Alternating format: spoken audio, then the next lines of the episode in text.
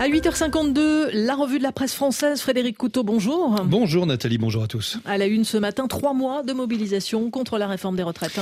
Oui, des premiers cortèges le 19 janvier à ce jeudi 13 avril, douzième journée de mobilisation. Le Monde nous fait le récit de ces trois mois de lutte entre sentiment d'injustice et colère contre le 49-3. Alors que restera-t-il de ces trois mois s'interroge Le Monde?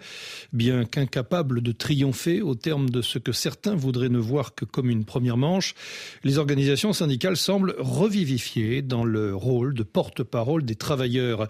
Reste que rares sont ceux qui croient encore que la victoire se jouera dans la rue. La plupart placent leur espoir dans l'arbitrage du Conseil constitutionnel attendu demain vendredi. Alors que vont décider les neuf sages? Censure partielle, le plus probable, censure totale, validation, sans parler de la palette des réserves d'interprétation, quel que soit le scénario, le Conseil euh, constitutionnel n'échappera pas à des polémiques qu'on pourrait écrire à l'avance, estime Lacroix. Chacun adoptera la perspective qui l'arrange. Les juges ont dit le droit. Non, ils ont fait de la politique. Les mécontents seront tentés de remettre en cause l'impartialité du Conseil, d'insister sur sa composition, deux anciens premiers ministres, sur les calculs, rancœur ou haine recuite qui pourraient avoir pesé dans la décision. C'est le jeu, mais c'est vain. Le Conseil constitutionnel n'est là pour faire plaisir ni au gouvernement ni aux manifestants, relève encore la croix. Il rend des décisions en droit dans un contexte toujours hautement politique. La suite du quinquennat se joue certes pour partie du côté de la rue de Montpensier, mais il faut se garder de toute surinterprétation ou procès d'intention vu l'état du débat public. Ce n'est vraiment pas le moment de tirer sur l'arbitre. Emmanuel Macron, lui, n'a coché qu'une seule case sur son agenda social cette semaine. C'est ce que pointent les dernières nouvelles d'Alsace. Oui, celle de demain, vendredi, quand le Conseil constitutionnel donc rendra sa décision sur la conformité de cette loi qu'il peut valider sans réserve ou censurer en tout ou partie. C'est sur cette dernière option, en effet la plus probable que table l'exécutif.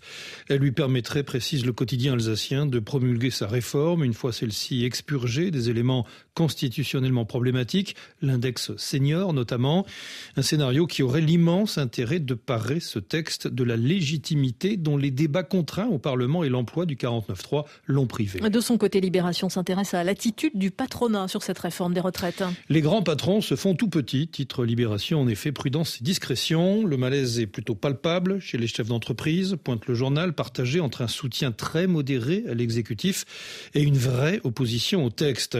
Libération précise, dans les grandes entreprises qui ont leurs propres négociations internes à mener, la CFDT, la CGT et consorts sont évidemment des interlocuteurs aménagés.